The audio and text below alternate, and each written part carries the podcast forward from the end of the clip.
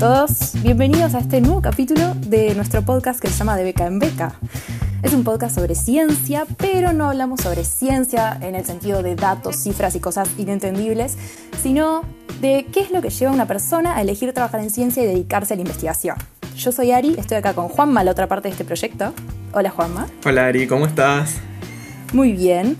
Y bueno, nosotros somos dos bioquímicos y recién estamos empezando en el camino de la ciencia y la investigación, así que para entender un poco más de cómo es este proceso, en cada capítulo invitamos a un investigador o investigadora, en este caso, para que nos cuente su experiencia y qué es lo que le apasiona de su trabajo, cómo llegó a donde está y demás cosas. Sí, en el capítulo anterior eh, decidimos salir un poco de nuestra zona de confort y charlamos con una investigadora que es del área de las ciencias sociales, una futura cientista social, como se auto llamó y estamos totalmente de acuerdo. Y su trabajo se, centra principalmente en la habitabilidad.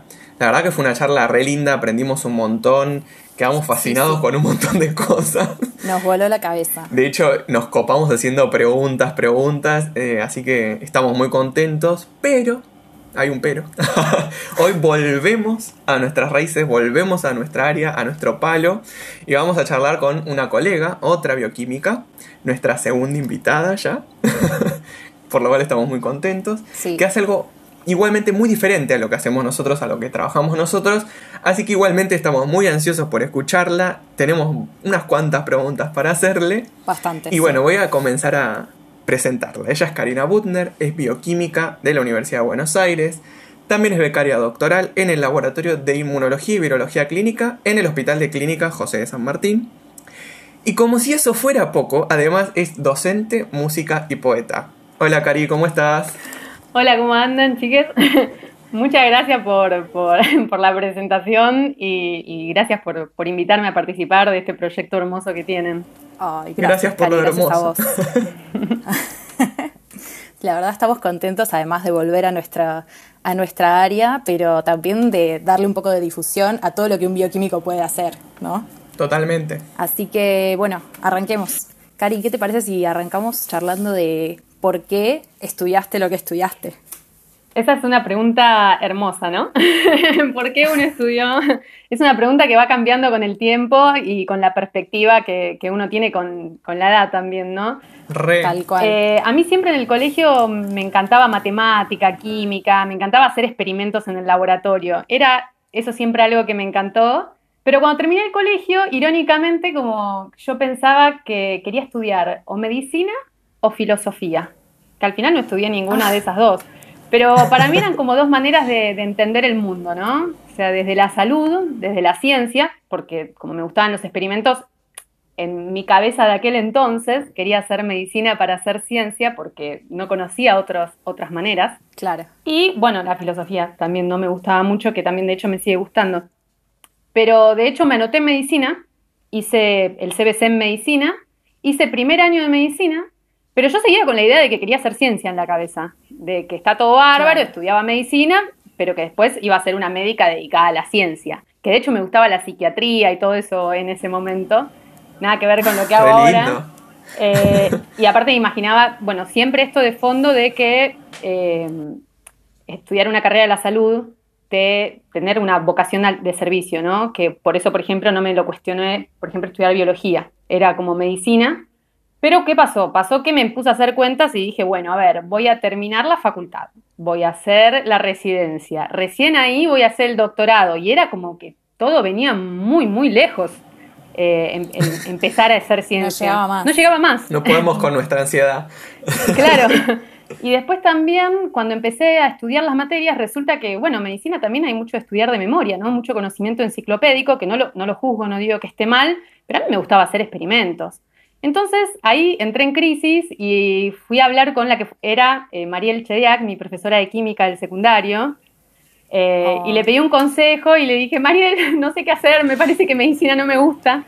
Y Mariel me dijo, bueno, ¿qué te gusta? Y quiero hacer ciencia, me gusta hacer experimentos, pero quiero hacer algo relacionado con la salud. Bueno, estudia bioquímica, me dijo. Y yo dije, ¿qué, qué, qué es eso? O sea, no conocía un bioquímico en mi vida, cero referentes. Y me dijo, es esto que te gusta a vos, es eh, saber de química, de biología, de salud, y bueno, aparte como bioquímica, puedes hacer un montón de cosas, puedes laburar en un hospital, eh, hacer, eh, trabajar en la industria y hacer investigación. Y te recibís y vas derecho a hacer investigación, no sin residencia. Digo, se puede hacer también, ¿no? Cada uno hace el camino que quiere. Y ahí entonces me anoté en simultaneidad. Ah, encima y cuando estaba haciendo primer año de medicina, cursé la primera materia que en ese entonces me dejaban cursar de bioquímica, que es química inorgánica. Y me volví loca, tubitos de colores, experimentos. Y ya, ya está, chao medicina, hola bioquímica. y así fue que terminé recibiendo de bioquímica, que por suerte, bueno, como decían ustedes también en, uno de sus eh, programas, cuando uno encuentra su lugar, lo siente, lo sabe, no sé cómo, pero es eso de sentirse cómodo, ¿no? Cómoda. Sí, sí, totalmente, totalmente es así. Y bueno, te llevó un montón de trabajos, o al menos en la presentación dijimos que sos investigadora, sos docente y también música y poeta, así que contanos cómo llegaste. Ahora, digamos, bueno, o sea, durante la carrera eh, siempre trabajé de docente, eso siempre, y desde, de hecho, desde que terminé el secundario empecé con clases particulares, cursos de apoyo, y después fui docente de secundario varios años mientras estudiaba bioquímica. O sea que la docencia es un trabajo que tengo de antaño y, que, y que continúa. Bueno, hoy doy clases de, en la cátedra esta que, estoy, que trabajo haciendo el doctorado de inmunología y virología clínica. Y bueno, y ahora estoy haciendo mi doctorado en Clamidia trachomatis, que es una bacteria de, transmisión sexual, que esta bacteria, que es una de las, más comunes, digamos, de, de las infecciones de transmisión sexual, eh, las más prevalentes, que quiere decir que, bueno, es una de las que más circula en la población. Eh, Clamidia trachomatis, esta bacteria, da distintos tipos de patologías, ¿no? Algunas que son eh, más leves y otras que son más graves, digamos, más graves en cuanto a lo sintomático. Y bueno, en el 2017-2018 se detectó acá en Buenos Aires un, brote de, Clamidia trachomatis, de uno de estos genotipos, que es una clasificación genética de la clamidia, digamos que son más agresivos, que generan patologías más graves que antes no había en, la Argentina. Entonces, bueno, mi doctorado que estoy haciendo ahora justamente es en eso, es en caracterizar eh, genéticamente y, digamos, el, brote este que se detectó en Buenos Aires entre el 2017 y el 2018 eh, en clamidia trachomatis. ¿Y el brote después se extendió o es algo que empezó y terminó? No, es una muy buena pregunta. Eh, eh, en el laboratorio que trabajo para el 2018, yo entré en este laboratorio en el 2017, eh, a trabajar a fines del 2017.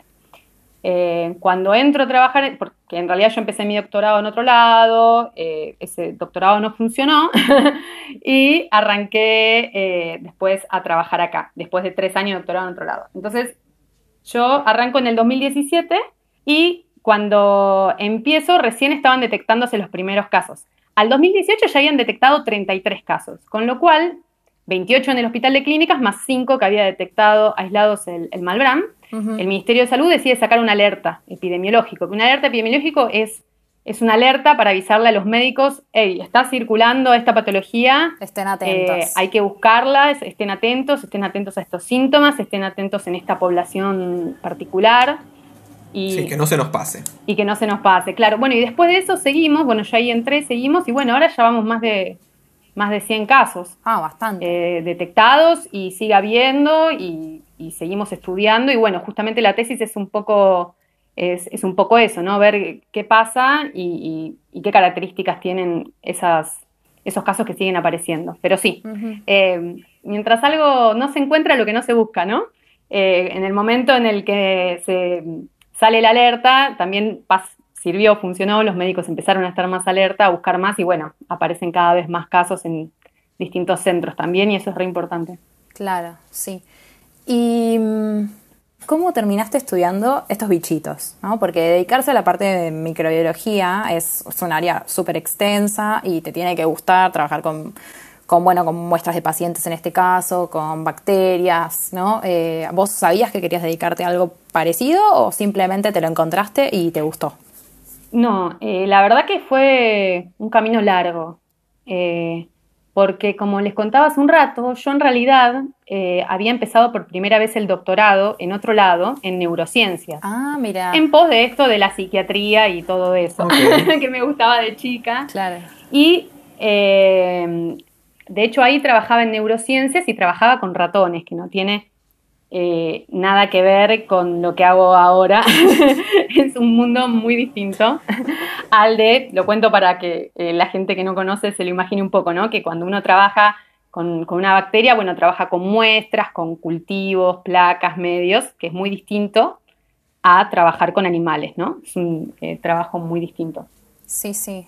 Yo estuve tres años haciendo el doctorado en neurociencias, bueno, y después tuve una complicación de que fue que mi director anterior decidió no renovarme la beca, la de finalización, yo tenía una de tres años. Eh, acá me parece re importante, como que estas cosas te pueden pasar, me, me parece re interesante contarlo, Sí, Sí, re. porque bueno, todo el mundo piensa que sale de la facultad, se mete en el doctorado, se doctora, ta, ta, ta, ta, y bueno, a veces no es así. Y que no sea así no quiere decir que igual no te vaya bien. O sea, podés empezar el doctorado en un tema, podés eh, cambiarte y te puede ir bien igual, digamos. Va, por lo menos esa es mi visión de las cosas. A mí en ese primer intento de doctorado, de hecho, me fue muy mal. O sea, el grupo de gente era muy malo, eh, mal ambiente, mucha, bueno, todos estos clichés que a veces pensamos de la ciencia, muy competitivos, un ambiente bastante malo, lo cual es re importante para mí, aprendizaje personal, investigar mucho dónde se va a meter uno a trabajar. Y sobre todo en ciencia, nosotros que la verdad que estamos bastante precarizados en ese sentido, no es que eh, tenemos organismos que nos defiendan o cosas, es como que bueno, no te sentís cómoda, bueno, Lola. Adiós. eh, vaya, adiós. Pero bueno, me pasó, más allá de esa mala experiencia, que fueron tres años y aprendí un montón de eso, durante esos tres años yo seguía haciendo docencia, ya hacía docencia en la cátedra en la que estoy trabajando ahora, que es una cátedra que justamente está dentro de microbiología. Sí. Y eh, además ya trabajaba en un proyecto de, de extensión en salud sexual y reproductiva que también nace de la cátedra de microbiología. Entonces ahí fue cuando me paré y dije, a ver, para, Cari, eh, vos estás como que querés hacer neurociencias, pero haces extensión en microbiología, amás hacer docencia en microbiología. Y bueno, cuando vino mi director actual y, y se enteró que yo había, que no seguía con el doctorado en el otro lado y me dijo, ¿querés hacer el doctorado con nosotros? Fue como esos momentos de epifanía donde te cierra todo. Dije, claro, ¿no? O sea, me- eh, fue como un aceptarme a mí misma que la microbiología me encantaba. Y ahora que ya estoy desde el 2017, me gusta cada vez más, como un descubrimiento de a poco, ¿no? Sí, a veces pasa que uno no, no lo sabe desde un primer momento. No, quiero hacer mi doctorado en esto, esto. O capaz que sí lo, lo piensa, pero cuando llega el momento efectivamente de hacerlo, uno dice, no era lo que yo esperaba. Total. Y está bien. Totalmente, totalmente. Eh, de hecho, bueno, o sea, mismo lo de trabajar con ratones y todo eso son experiencias muy particulares que, digo, no son malas, pero bueno, son situaciones que uno tiene que sentirse o no cómodo trabajando con eso, ¿no? Eh, Sí, como con cualquier otra cosa. Yo lo- algo creo que charlamos en el, en el primer capítulo Sí. sobre esto, que como que a mí me gusta decir que no es para cualquier persona. O sea, Es que ningún trabajo es para cualquiera. obvio. Muy de acuerdo. Y O sea, a mí me pasó algo parecido a lo que vos, con la gran, enorme diferencia de que el ambiente del laboratorio era hermoso y eh, nada que ver en ese sentido, pero sí eh, trabajar con animales me costó mucho. No, a mí también. A mí me, me- costó un montón. Eh, de hecho, ahora que tengo la, la suerte de estar en un lugar donde, bueno, estoy enamorada del grupo de trabajo y además eh, me, me encuentro re cómoda trabajando con este tipo de muestras. Bueno, es eso, ¿no? Es ir probando, es ir conociendo, es como que uno tiene una idea de lo que quiere hacer. Eh, y después cuando, bueno, hay que hacer, trabajar, yo quería trabajar en neurociencia y bueno, después con los ratones, bueno, fue todo un tema para mí.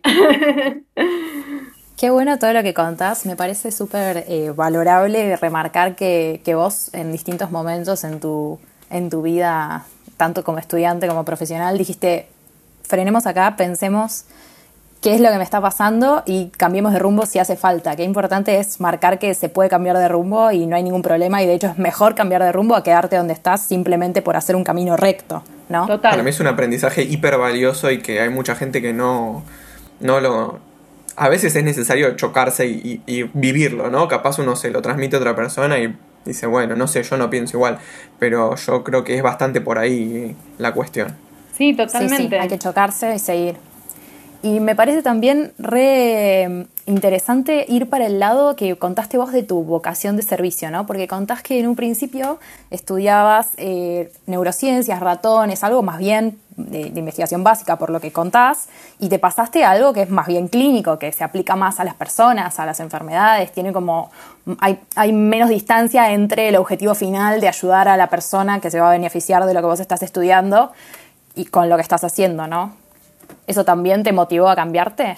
Eh, sí, sí, eh, totalmente. Pero bueno, ahí está como, como charlábamos recién un poco los prejuicios que yo tenía de lo que la neurociencia era, eh, que no está mal, ¿no? Porque a mí esa, la clasificación, es una opinión personal, ¿no? La clasificación entre básico y aplicado así del todo no me cierra, porque digo, todo lo básico en un punto cobra un sentido y el conocimiento que hoy se genera en 100 años puede aplicarse quizás, lo que hoy no es aplicable quizás más adelante sí, ¿no?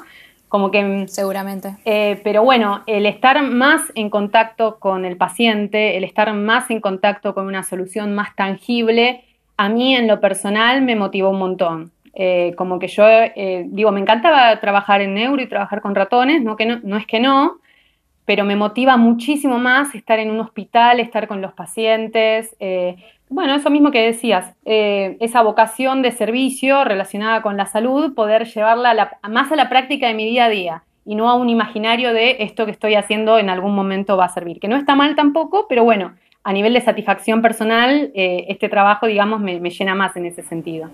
Me, encanta lo, lo que contás porque yo tenía una visión capaz un poquito diferente de eso y me hace pensar un montón, siendo que estamos recién empezando en esto, como que las diferentes categorías que hay, investigación aplicada, investigación clínica, investigación básica, capaz no tiene que ver con em, lo que se hace y cómo, cómo es, cuál es el objetivo o cómo se, se desarrolla después hacia fuera del laboratorio, podríamos decir entre comillas, sino que tiene que ver capaz con unas distancias temporales o con una distancia, no con que sí se va a aplicar o no se va a aplicar. No, claro, aparte, bueno, usted, eh, también esto capaz es una obviedad lo que voy a decir para la gente que hace ciencia, ¿no? Pero la ciencia es un, es un conocimiento que se construye en sociedad, en la historia, y, todos aportando el granito de arena que al otro le sirve para poner otro granito arriba. Y si Marie Curie no hubiese estudiado, eh, digo, eh, siempre es así, ¿no? Como que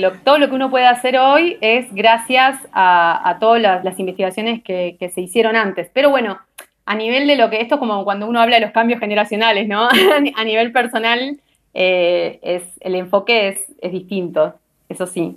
Claro. Qué bueno todo lo que nos contás. Sí, me encanta. La verdad me encanta. a mí me encanta charlar con ustedes. Muchas gracias por invitarme. Qué bueno. Bueno, eh, ¿Te parece si volvemos a, tu tema de investigación que nos quedó ahí? Seguimos teniendo más preguntas. Eh, vos nos contás que lo que, digamos, tu proyecto se basa en eh, caracterizar a estas bacterias que formaron este brote en su momento y bueno, que ahora continúa.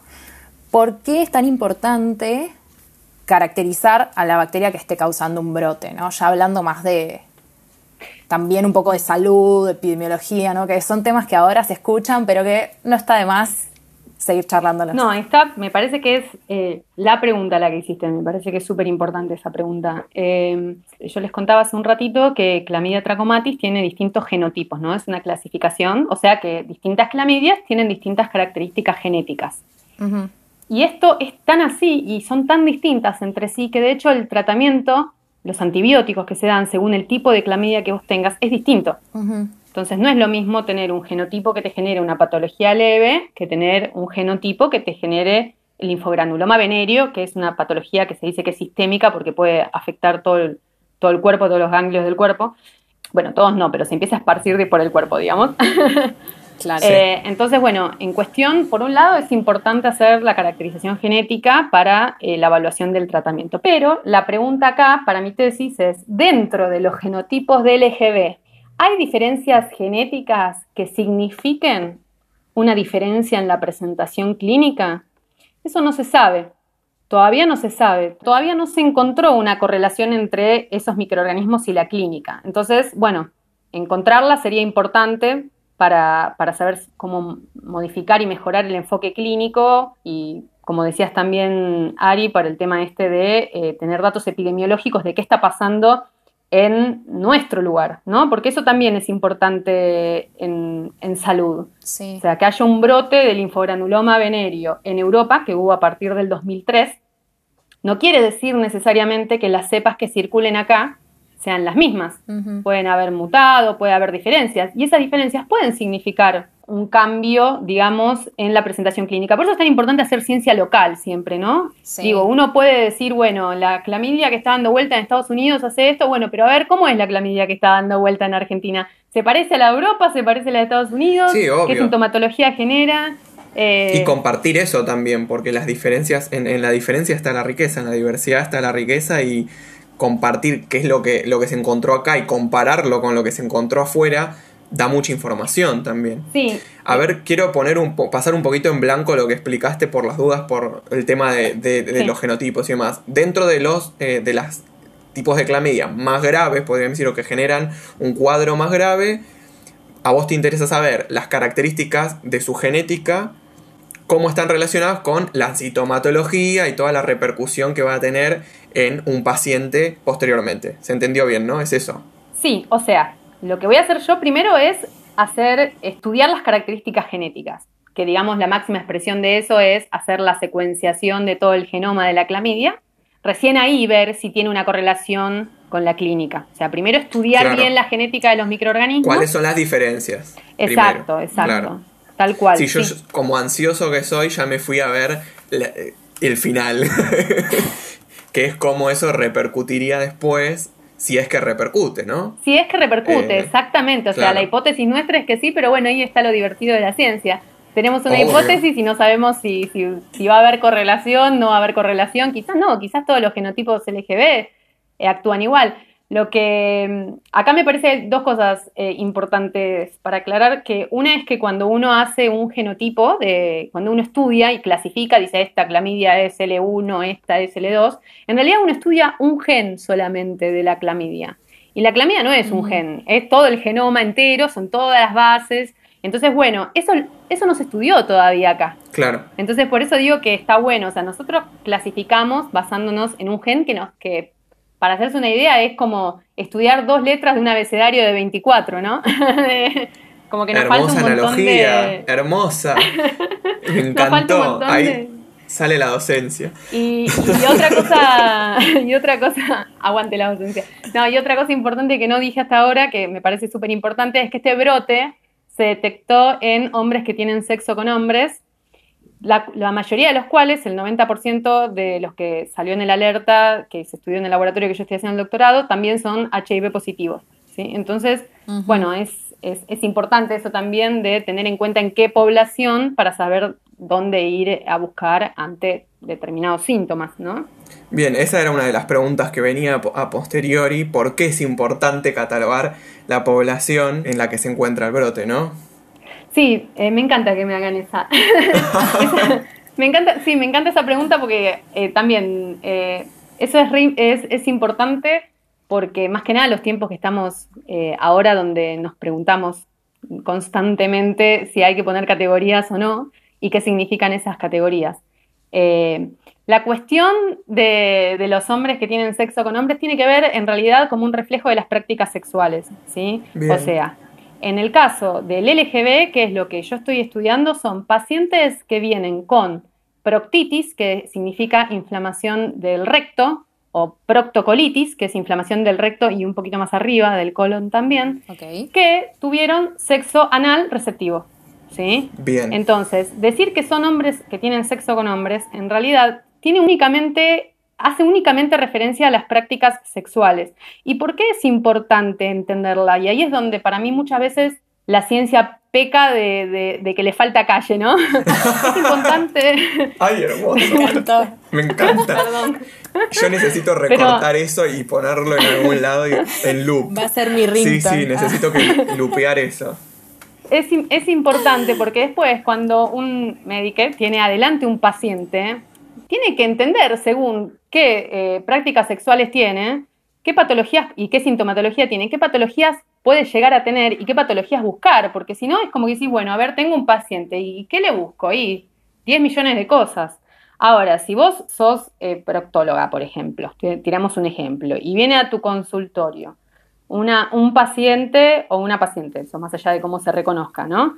Que tiene síntomas de proctitis, proctocolitis y refiere a haber tenido sexo anal receptivo, y tenés que considerar en, en investigar si el paciente tiene LGB o no. Y ahí es donde es importante poner una pseudo categoría, ¿no? Que en realidad más que nada te sirve para entender qué buscar en esa población. Y eso tiene que ver con las prevalencias y las probabilidades. Y los riesgos, claramente, sí. Yo tengo una especie, hoy lo hablé con Ari antes de, de, de, grabar, yo tengo una especie de cruzada contra el HSH. Que es hombre, sexo con hombres. Porque como miembro de la comunidad LGBT y estudiante, y, en su momento estudiante y actualmente bioquímico, se cometen un montón de...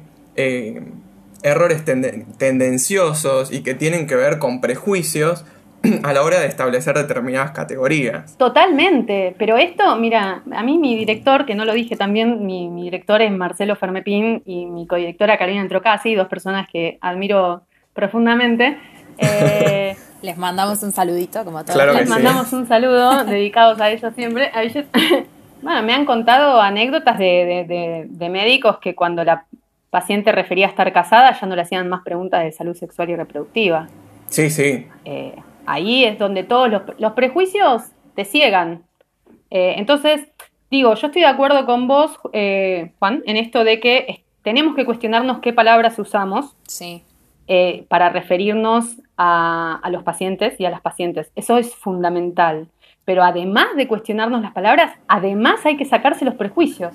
Es que lógicamente, porque más allá de que no me parece menor, el error que uno puede llegar a tener en el momento de dirigirse y en el momento de publicar también, porque para mí es muy importante eso también, porque uno está publicando en una revista internacional con un determinado peso y hay que estar a la altura cuando uno también eh, nombra las cosas, me parece a mí.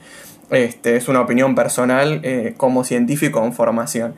Em, estoy totalmente de acuerdo. Además de eso, tenemos el problemón que vamos a generar un, sesgo en nuestro estudio, porque al no estar clasificando por la práctica, que me parece que es lo que, me parece no, es lo que tiene aparejado el riesgo, como estamos clasificando en función de suponer que una persona que tiene una determinada orientación sexual tiene una práctica. Totalmente. Y es, un error. Es, un, error, un error, lamentablemente. Totalmente. Y ahí es donde es muy importante la anamnesis médica. Ahí es donde muy, es muy importante, porque, por ejemplo, nosotros en, el trabajo, nosotros en el trabajo este, eh, la población es hombres que tienen sexo con hombres con determinada sintomatología que refieren a haber tenido eh, sexo anal, eh, digamos, es re importante aclararlo, es totalmente. Y estoy de acuerdo con vos, hay una contradicción ahí que también es algo que es de nuestra generación de discutir, ¿no? Porque la ciencia necesita categorías en un punto para estudiar. O sea, no se puede estudiar sin, sin, categorías. Eh, no, obvio. Pero hay que tener mucho cuidado en que esas categorías no nos generen un sesgo. Y eso es muy difícil y ahí es donde el, cambio en la ciencia va también un poco de la mano del, cambio en la sociedad, ¿no? Es como... Lógico, lógico. Y tiene que ver con también lo que hablábamos, creo, en el capítulo anterior. Me gusta linkear un poco con algunas cosas porque creo que tiene mucho que ver y otras ramas, como lo que hablamos con Flor en, en el último capítulo, de las diferentes subjetividades, cómo ese sesgo de nuestra subjetividad afecta el estudio. Porque yo creo, por ejemplo, que la categoría podría ser personas que practican sexo anal receptivo con determinada cosa. No, no es, creo que no es necesario aclarar que tiene que ser un varón, una mujer, porque si yo te digo hombre que tiene sexo con hombre y ambos hombres son varones trans, me parece que no, no estamos hablando de lo mismo, por ejemplo. Claro, lo que pasa es que, bueno, ahí entra toda una discusión. Yo estoy 100% de acuerdo con vos, ¿eh? en el sentido de que para mí hay que proponer... Eh, hay que proponer nuevos términos y esto es parte de que la ciencia cambia con la sociedad que cambia también y los términos van cambiando.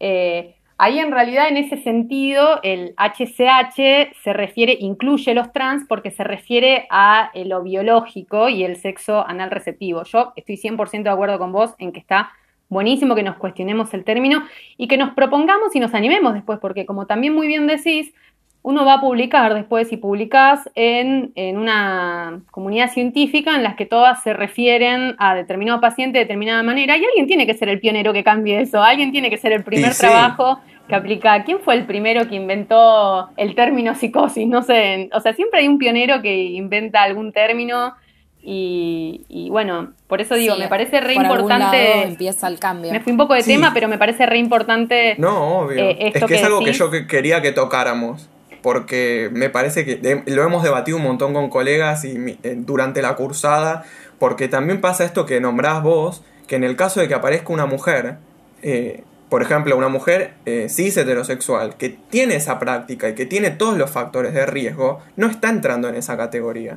porque no es un hombre que tiene sexo con hombre, es una mujer.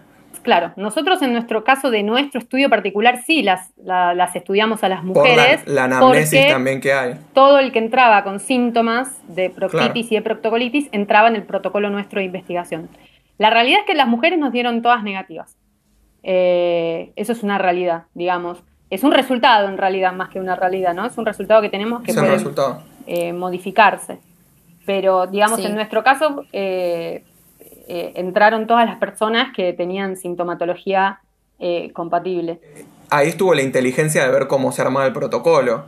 El tema es que muchas veces creo yo que capaz al armar la categoría uno puede llegar a condicionar esos protocolos porque como está pensando a partir de la categoría y tal vez no de cuál es efectivamente el factor de riesgo, no digo que sea el caso porque evidentemente no lo era, eh, puede pasar y creo que es interesante debatirlo. Total, y además hay otra cosa importante que dijiste, la planificación del protocolo es una de las cosas más importantes del estudio, porque yo creo, yo eh, creo en una ciencia en la cual no es que uno acumula resultados y saca una conclusión, ¿no? Uno tiene una hipótesis, hace un protocolo, va a testearlo, va a ver qué pasa, digamos, bueno, la gente practica ciencia de distintas maneras, ya lo sabemos, pero me parece súper fundamental apostar a esa, a la que se para a pensar primero, primero hacer un estudio de campo, eh, tener resultados preliminares y después, bueno, decir, bueno, a ver, ¿qué vamos a hacer y cómo lo vamos a hacer?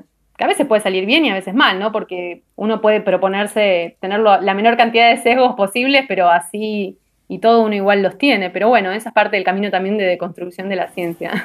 Mm. Sí, totalmente. Me encanta esto de deconstrucción de la ciencia porque todo lo que estuvimos debatiendo recién tiene tanto que ver con el feminismo que estaría buenísimo charlarlo con vos, Cari, que tenés tantas raíces que tienen que ver con el feminismo, que nos cuentes cómo, cómo sentís vos que, el feminismo entra en la ciencia o no, digamos, cuál es tu, perspectiva sobre el tema, porque las enfermedades de transmisión sexual, esto de la clasificación de las personas según sus, sus prácticas sexuales tiene muchísimo que ver y creo que, que se dé esta discusión ahora de cómo son las clasificaciones también tiene mucho que ver con el cambio que está generando en la sociedad.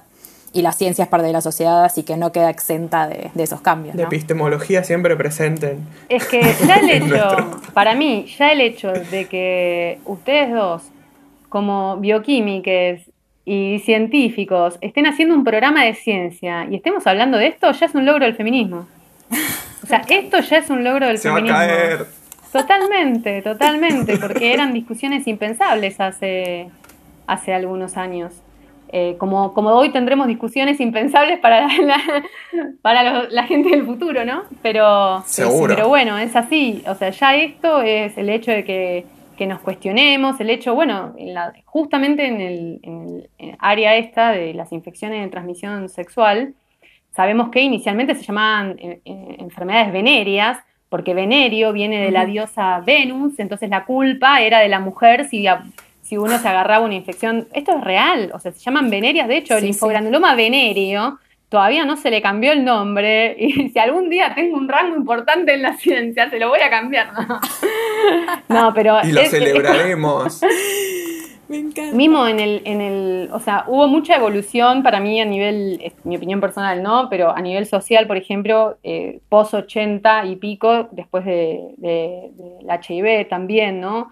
Cuando uno empieza a pensar las diferencias entre decir que alguien está enfermo y alguien está infectado, que parece algo súper básico, pero bueno, quizás vale la pena aclararlo, ¿no? Pero una cosa para, la gente que no está en tema, pero una, la infección quiere decir que uno posee, eh, está infectado por el microorganismo. Ya la enfermedad es que tiene sintomatología e implica otras cosas, ¿no? Entonces, bueno, empezar a, eh, ya eso son todos avances que el feminismo eh, y yo me refiero al feminismo en un sentido amplio, ¿no? Incluyendo a LGTB, incluyendo a, todo, a todos, ¿no? Como son todos avances que, bueno, la sociedad va avanzando y la ciencia no se puede quedar atrás de eso tampoco.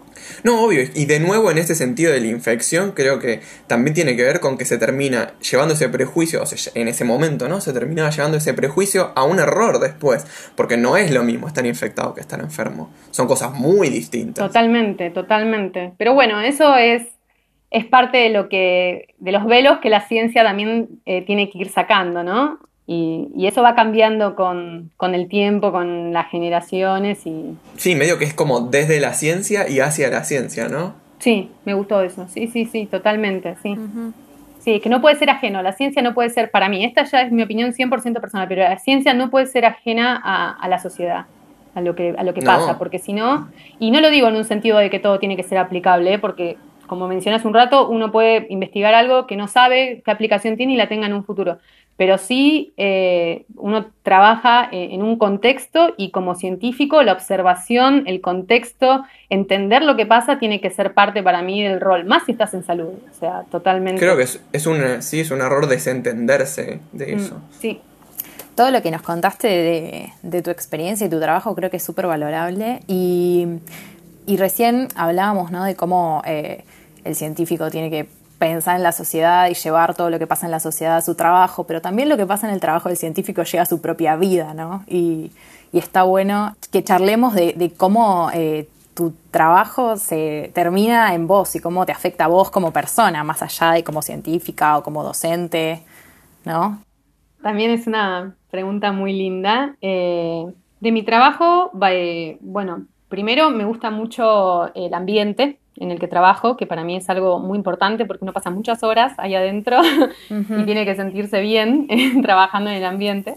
Me gusta mucho tener intereses comunes también con, la gente con la que trabajo, en este caso como, como les contaba, que digamos hay todo una, como llamaron ustedes en el capítulo anterior, una cuestión social atrás de eh, estudiar infecciones de transmisión sexual. Claro. Totalmente. Eh, y bueno, eso es algo que también me gusta de mi trabajo.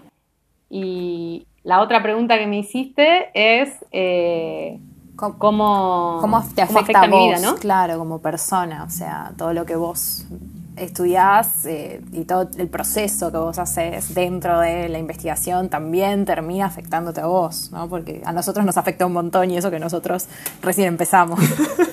No, pero está bárbaro, está bárbaro. No, a ver, ¿cómo la ciencia afecta en mi vida? Eh, un montón, en todo, básicamente. Eh, primero, bueno, desde el momento en el que, en el que uno recibe una información, sea cual sea y del origen que sea, ya hay una postura, una mirada crítica, a ver, pero esto de qué fuente vino, de dónde, ¿no? Ese, ese ir a buscar un poquito más allá, eh, me parece que es algo que es muy de la mirada científica y, que está buenísimo, está buenísimo y está buenísimo también llevarlo a la sociedad. Sí. Después, bueno, eh, otra cosa que, que, para mí es re importante, que, que uno como, como profesional de salud, más allá de, que, bueno, yo no ejerzo como profesional de salud, sino que investigo en ciencias de la salud, el rol de divulgación también es muy importante en todo sentido, para con uno, para con las personas que viven con uno y cuando uno se para a ser docente adelante un curso, ¿no? Como tener siempre esa perspectiva de, eh, esa, perspectiva, esa mirada científica, ¿no? de hacerse las preguntas y de tratar de sacarse las antiojeras, eh, como dice Carolina, mi directora. Un beso para Carol. o los prejuicios que uno tiene. Eso es parte para mí, de, eso es parte de la ciencia que a mí me gusta, ¿no? El, poder llevarlo a la vida, digamos, y a todas las cosas eh, que uno hace. Tal cual. Me encanta. Y vos, ya que estamos nombrando esto de en un aula, por ejemplo, o adelante de quien sea que, que recibe lo que, lo que vos enseñás, eh, ¿Das clases de, ciencia o diste clases de ciencia o de temas eh, distintos? No, mira, se van a reír. ¿eh? Yo, se van a reír un poco. Yo empecé mi vida docente a los 13 años dando clases de judo. ¡Hermoso! Y no lo excluyo de mi vida docente porque... ¿Por qué habrías de excluirlo, no? Hacía, no, no lo excluyo para nada, todo es parte de, la construcción de, uno mismo, ¿no?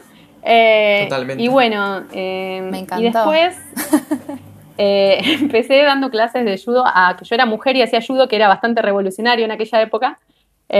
tengo 33 años, así que era revolucionario a mis 13. Ay, me encanta. Hace 20, 20 años atrás.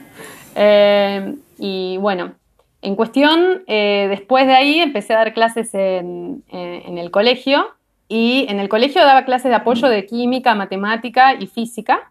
Y después me llamaban como suplente, faltó la profesora, mañana falta, eh, venís a dar clase y ahí me empecé a meter en el aula. Y yo era muy chica, me, he metido en el aula con 18 años recién cumplidos a tener enfrente a alumnos de 17 o, de 18 que ya los cumplieron. ¡Qué difícil! Eh, que fue una experiencia maravillosa, ¿no? Porque, bueno, fue eh, romper un poco con, todo en ese sentido y pararse, aprender a pararse en otros, eh, en otros lugares sin dejar de ser uno. Bueno, para mí la docencia es una de las cosas más lindas que me, que me pasó en la vida, la verdad. Estoy muy agradecida de eso. Estamos muy de acuerdo. Y y después en ese momento, esta ley ahora cambió, pero en ese momento, con el 50% de, de, la carrera de bioquímica, yo ya podía eh, ser P4, que es categoría de provisional, o sea, hacerme cargo de un curso. Ah, mira. Entonces, ya, eso ahora cambió, el porcentaje subió, pero en ese momento, con un 50% de la carrera, uno ya podía hacerse cargo en un curso de secundaria. Entonces empecé súper chica.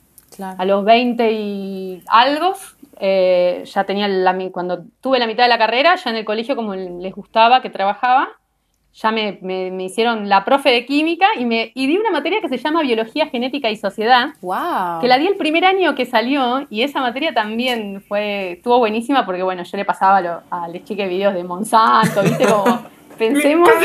Me encanta.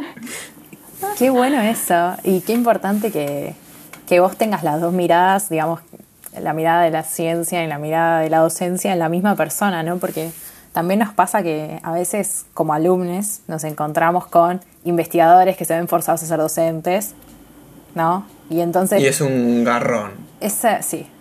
No hay, cómo disfrazarlo, es un garrón. No, está buenísimo que, vos sientas esa pasión. Sí, sí, para mí eso es terrible. De hecho, eh, si uno quiere hacer docencia, eh, y, e investigación, como, como es el caso mío ahora, yo el consejo que te puedo dar es tratar de hacer investigación en un grupo que también haga docencia. Para mí eso es un consejo fundamental, porque de hecho a mí me pasó que mi grupo anterior, de, que estaba en el doctorado, no hacían docencia y veían a la docencia como una pérdida de tiempo. Mm. Eh, y para mí era muy difícil decir, che, eh, mañana a la mañana tengo que irme a tomar un examen. que en realidad, bueno, uno haciendo el doctorado eh, si uno eh, tiene cierta rigor científico y se organiza y qué sé yo, uno puede ir dos horas a dar clase y volver. Y eso, mi manera de pensar, es que no va a bajar tu calidad científica. Al contrario. de hecho, está contemplado en las becas, además. es la única actividad permitida. Voy a, voy a decir algo muy nerd, porque se acuerdan que me gustaba la filosofía. Y, y, Aristóteles decía. ¡Ay, cómo te quiero!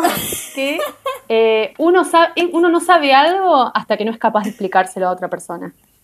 Y para mí ahí es donde la docencia te hace ¡pah! y te abre todas las, puertas. El pararte a tratar de explicar es, entender también. En el explicar hay un entendimiento y una comprensión de las cosas. Entonces, para mí la docencia es re importante. Sí. Les doy a la gente que está empezando el doctorado, le, daría ese consejo, ¿no? También que si le gusta la docencia y la investigación, como decías vos, Ari, eh, ¿Cuál es tu mirada desde, desde vos que te gustan esas dos cosas? Bueno, mi, mirada es tratar de juntar esas cosas, que no sean excluyentes, o sea, estar en un lugar en el que uno se sienta cómodo haciendo docencia, donde uno se sienta apoyado haciendo docencia y que eso sea parte también de tu, de tu investigación, porque a mí dar clases de inmunología y virología clínica me enriquece estudiando clamidias. Eso es algo que hoy veo, ¿no? Claro. Sí, sí, sí.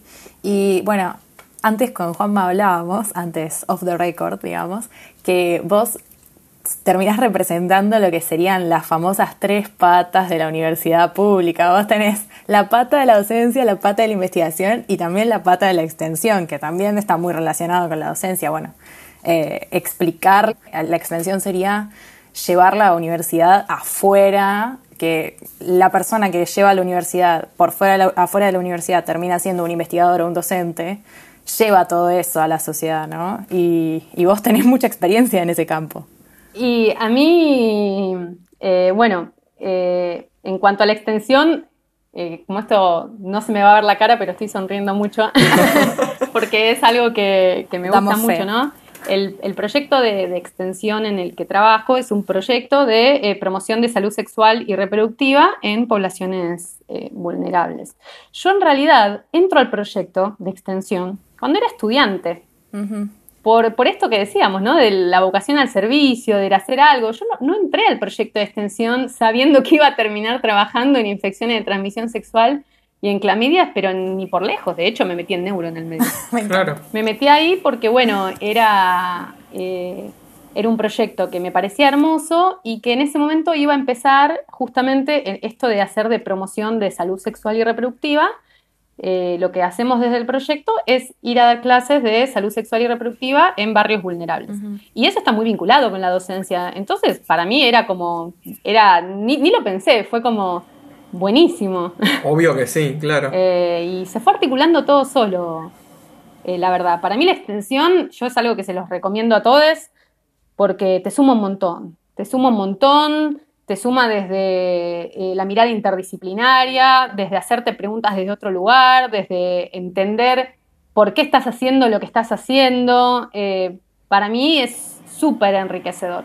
Te saca muchos velos, además. Yo tuve la suerte de hacer y el choque con la realidad de un montón de cosas que uno es súper ajeno te saca un montón de velos que uno puede llegar a tener en relación a tu disciplina también, porque lo hacemos desde nuestra disciplina y sí, es súper recomendable, súper. Estoy como secundándote ahí con todo. Para mí sí, totalmente. O sea, en mi caso se me fueron juntando todas las ramas, ¿no? Porque, por ejemplo, yo pienso en el feminismo, cuando iba a los primeros encuentros, el encuentro de la mujer y qué sé yo y todo eso, en, en ningún momento, hace muchos años, yendo a un encuentro de la mujer, me imaginé que, como en el último encuentro de la mujer, iba a terminar yendo al taller de infección de transmisión sexual, hablando con mujeres trans de problemáticas de salud sexual. Y eso no fue algo que, fue algo que, como digo, se va construyendo en, en bueno, ¿no? En esto de meter la energía a las cosas que a uno le gustan y, se van articulando de alguna manera. Yo en ese sentido soy positiva, como que yo pienso que si uno le mete energía a las cosas que le gusta, eh, después va encontrando el, las salidas, digamos. Sí, qué sí, lindo, sí, qué lindo lo que se terminan juntando. Ay, sí, la verdad estamos los dos creo que inspirados. Estoy, sí, hasta emocionado te diría. Sí, sí, sí, definitivamente. no, yo también, la verdad, muy lindo. Bueno, ¿Te parece, Juanma, que vayamos con nuestra pregunta favorita? Cari, esta pregunta no te la hicimos para que te surja. Así que, a ver qué opinas. A ver, Juanmi. Es nuestra sección inaugurada desde el primer capítulo y una de nuestras secciones favoritas, que es la sección Lo atamos con alambre. en la cual te vamos a preguntar dentro de esto de eh, cuál es tu experiencia en tu trabajo y demás. Eh, ¿A qué, ejemplo tenés de un lo atamo con alambre en tu trabajo de investigación? Que sería, lo hicimos mm, medio artesanalmente, medio dudoso, pero salió bien. Pero, a ver, alguno que haya salido bien. bueno, puede salir mal. Tiene que ser. Eh, creo que, a ver, estoy pensando, hay un poco de eso en, todo, lo que, en, todo lo que hacemos. Eh, por ejemplo, qué sé yo, por ejemplo, ahora que estoy en biología molecular, eh, biología molecular, que uno estudia la secuencia de ADN, uno puede trabajar en un equipo donde mete un tubito y se hacen un montón de cosas, eso no es lo que me pasa a mí. uno puede hacer una extracción de ADN, que quiere decir sacar el ADN de las células para estudiarlas, y esa extracción la puede hacer eh, manual con un kit o con un equipo, o sea, como que hay los niveles de, de, automatización y bueno, yo creo que bueno, una de las cosas buenas que tenemos acá para rescatar es tener la plasticidad de decir, bueno, si no lo hacemos en un, en un equipo, lo hacemos en un kit y si no, eh, sacamos los ácidos y lo hacemos como se pueda. sí, pones a punto desde cero, o sea, probás. Y sale. Total. Sí, total, total. Eh, totalmente, sí. Damos fe que funciona. Sí, uno le termina encontrando la vuelta, ¿no? O sea, es triste, eh, dando vuelta a la pregunta un poco, me parece triste no poder pararse en lugar de decir, bueno, voy a hacerme hipótesis en función de las herramientas que tengo. Que hay gente que lo hace también eso. Eh, pero bueno, eh, yo creo que también he visto, así como he visto gente que lo hace, también he visto mucha gente con mucha ganas de decir, bueno, yo quiero demostrar esto y lo vamos a hacer así tengamos que hacer tantas extracciones manuales y comprar tantas pilas porque el equipo en la balanza se le agotan las pilas y ya no sabes más qué hacer para que los ratones no se te escapen. como todo eso eh, creo que está bueno pararse en ese lugar de, que lo importante es la hipótesis y bueno, los medios lo vamos a, a repensar. Sí, re, está buenísimo lo que contás. Em, ¿Qué les parece si nos vamos para el lado de tus, tus otras pasiones? ¿no? Vos te nos definiste como ciencia, música y poesía y es súper interesante sacar a, a, la persona que hace ciencia de la cajita de que solamente le interesa la matemática y la física y en realidad no tiene otros intereses. La verdad que en tu caso es totalmente diferente y bueno, un montón de gente también, eh, además de ser científico, tiene otras pasiones y otros gustos y está bueno preguntarte si a vos eh, en esas pasiones se te inmiscuye un poquito la ciencia, si hay algo de tu visión científica que entra por ahí o no, o si la, música se pasa para el lado de la ciencia, no sé. Todo puede pasar. Sí, dice con la cabeza. todo, pasa todo. Sí, no me ven, pero yo muevo la cabeza. Sí, eh, todo, me pasa todo. Mira, yo por un lado, eh, todo lo que digo, por supuesto, de mi experiencia personal, ¿no? Pero yo creo que la ciencia y el arte tienen muchas cosas en común. Y lo primero que tienen en común es lo lúdico, eh, es lo, de, lo del juego, ¿no? Hacer música, componer es jugar con notas, escribir un poema, yo escribo poesía, escribir un poema es jugar con palabras, buscando una belleza y hacer un experimento es jugar con hipótesis y probar y no te sale y volver a probar y que te salga otra cosa, ¿no? Es como que para mí lo lúdico es eh, una motivación en mi vida y creo que en estas tres pasiones, digamos, estas tres cosas que me gustan, está lo lúdico y lo de pensar y todo eso. Después, bueno, en el ensamble de música en el que, en el que estoy, eh, con dos amigas, una de ellas es bioquímica, Mercedes Abad. Brenda Abad, la hermana de ella, es violinista, Mercedes toca el cello y nos llamamos quimeras. No sé si a ustedes les suena un poco. Como que, y es imposible que no, no, se mezclen. Somos seres complejos y me parece que todo lo que hagamos eh, nos enriquece como personas y yo soy súper partidaria de que diría mi abuela no hay que poner todos los huevos en una canasta. Me encanta. De que hacer hermoso. De que hacer distintas cosas te súper enriquecen la mirada. Qué sé yo, capaz voy a doy un ejemplo un poco eh, sonso, pero quien escucha a Jorge Drexler y está en algo que tenga que ver con la salud, ve claramente cómo se le filtran que él es médico. Y le escribí un tema a, la ley de la termodinámica, que nadie se, nada se pierde, todo se transforma, y escribí un tema de la bioluminiscencia, digamos. Eh, es así, yo escribí, hay un poema que escribí que se llama Apoptosis. Ay, me encantó, eh, me muero. Y no habla de una apoptosis en sí, sino habla de una, de una muerte, es como una cosa súper poética que nada que ver, pero el disparador es eso y está relacionado con eso y, para mí está todo entre, es, todo, es parte de un todo, ¿no? Pero bueno, eso es eh, personal de cada uno. Pero sí es importante que si uno tiene intereses afuera del laboratorio, eh, acá no, me puedo salir de mi rol docente como verán muchas veces, ¿no? Pero que si uno tiene que los cultive, que son enriquecedores, que no, te, que no te hagan creer que para ser científico lo único que tenés que hacer es ciencia y estar las 24 horas haciendo ciencia, eso no es efectivo. O sea, vos tenés que hacerlo, poner toda la pasión que tengas ahí y si después tenés ganas de tocar un instrumento, también hacerlo, ¿no? Una de las mujeres que está en la máquina de Dios una de las cabezas, mujeres cabeza científica de la máquina de Dios, es una pianista increíble y a mí eso me vuela la cabeza. Wow. O sea, son ejemplos de personas que me vuelan la cabeza. Qué bueno. No lo sabía y tipo, yo creo que termino esto y me voy a buscar. sí, sí. Hay un tema que se llama Faenando Cerebritos, que escribimos con, el, ensamble y con, bueno, mi maestro de música también, Marcelo Cat, también un saludo para él. Y el origen de ese tema es porque yo un día estaba, eh, ah, mira, acá viene una con alambre. Mira, yo, yo estaba eh, trabajando con ratones y una de las cosas que, hacía era, bueno, eh, inmuno eh, histoquímica, hacíamos, entonces, bueno, yo tenía que cortar, faenar, cortar los cerebritos y después hacerles una tinción y mirarlos en un microscopio confocal. Bueno, y yo estaba ahí en ese proceso y se cortó la luz en el instituto. Y cuando se corta la luz en el instituto, yo digo, claro, acá, si se corta la luz, los freezers y, voy a perder todo mi experimento, voy a perder todos mis cerebritos. Y me puse a cortar los cerebritos como una loca para no perder el experimento. Y yo dije, no voy a perder el experimento, los corto más rápido los cerebritos. y no, perdón si no es muy agradable lo que estoy contando, pero bueno, es parte, ¿no? También. La gente sabe qué pasa en la ciencia eso y creo que en algún momento espero tener la posibilidad de poder debatir sobre el trabajo con animales porque hay mucha controversia y hay muchas cosas para decir. Este, no va a ser, no creo que sea el día de hoy, pero en algún momento vamos a hablar probablemente porque hay mucho para decir. Voy a escuchar ese programa como vegetariana que soy también. Contradicciones. Porque somos seres con contradicciones, obviamente. Me encanta que haya llegado al lo atamos con alambre como retrospectivamente. Tal cual. Bueno, nos has enseñado de todo. Creo que salimos, pero recontra enriquecidos, más de lo que esperábamos. Sí, sí, superó mis expectativas de una forma súper amplia. Totalmente. Esperamos que a los que nos escuchen les pase lo mismo. Creo que llegamos un poquito al final. Tenemos que, redondear con la última pregunta que nos gusta. Es una pregunta que nos hace conectar todo, ¿no? Sí. Que es, em, ¿qué te dirías a vos misma cuando empezaste? ¿No? Pregunta cliché, pero que sirve un montón. Y que nos han dado muy, respuestas muy diferentes, a pesar de lo que uno pensaría. Bueno, qué bien. Eh, a ver, bueno, voy a tratar de no extenderme demasiado. Eh, una cosa que me, que me, diría a mí misma es, eh, con su bueno y con su malo, que la ciencia es un trabajo.